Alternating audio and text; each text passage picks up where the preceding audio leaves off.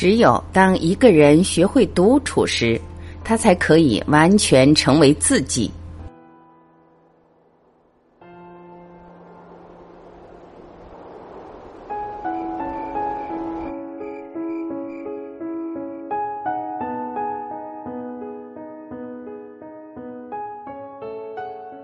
你知道吗？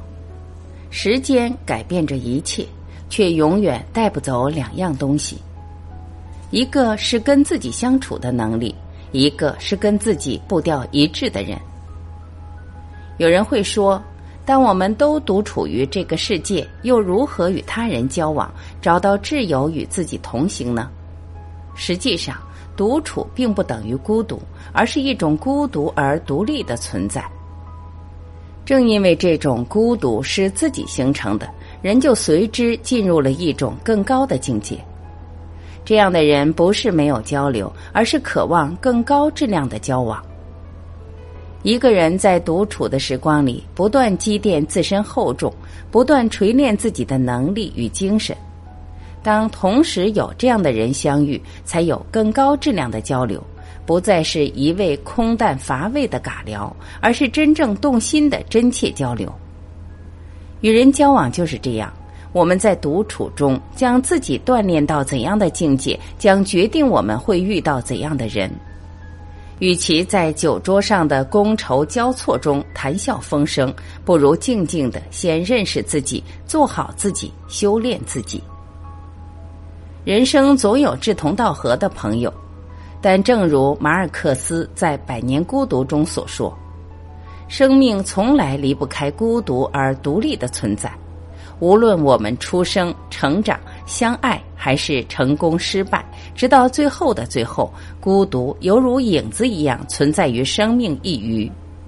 人生就是一场独处的旅行，很多风景只能自己欣赏。无论走过多少繁华，遇过多少坎坷，最后一切都将会归于平静。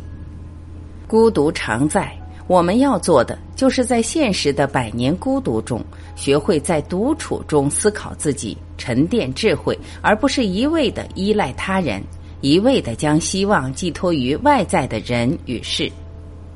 学会独处，喧嚣是世界的外表，孤单而独立才是其真实的内在灵魂。学会独立，陪伴只是世界偶尔的馈赠，自己才是永远陪自己走到最后的人。在当下，多少人不愿相信自己，在一片喧闹之中，自认为有人同行，却最终失去了一切。心理学家武志红曾说。有些中国人的心理年龄没有超过一岁，还停留在口欲期。这类拥有成年人体型却心智停留在婴儿阶段的人群，被称为巨婴。在巨婴眼中，他们是整个宇宙的中心。他们极度的自私，只求索取，从不奉献，认为所有人都是他们的附属品。这类人的人格是最不独立的。最擅长吸血鬼式的生存模式，这类人热衷于啃老，妄图榨干父母的一切，同时也希望自己的朋友也拼尽一切的帮助自己。不只是尚有多少人活成了这样的畸形状态，一方无尽的索取，一方全力相助。可惜，无论帮助有多少，这类人永远不会满足，他们也永远不会长大。现代人不愿意独处，很多人也因此而丧失了独处的能力，而成为了巨婴。只有在独处中，人们才能真正发现自己的独到品质，发现自己的潜力有多么深厚，才能真正遇到自己的挚友，相互步调一致，而非索取。我们在社会的垃圾社交中兜兜转转，只是因为我们害怕孤独，害怕被凄凉吞噬。事实上，我们都误解了孤独，认为它是一个恶魔，而现实在于，独处成了我们最好的享用品。叔本华曾说：“只有当一个人独处时，他才可以完全成为自己。”一个人的强大来自于对自己的了解，了解自己的目标，了解自己存在的意义。当我们在独处中到达一定的境界时，我们便会感受真正的丰盈。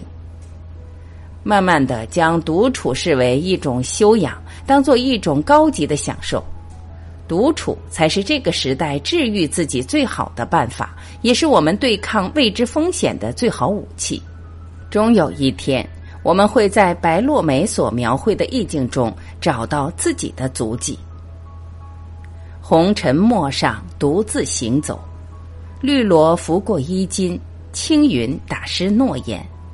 山和水可以两两相望，日与月可以毫无瓜葛。那时候，只一个人的浮华清欢，一个人的细水长流。愿我们余生与独处握手言和，在独处的至高境界中找到自己的挚友，享受真正独处带来的浮世清欢。我们和自己相处的愉快吗？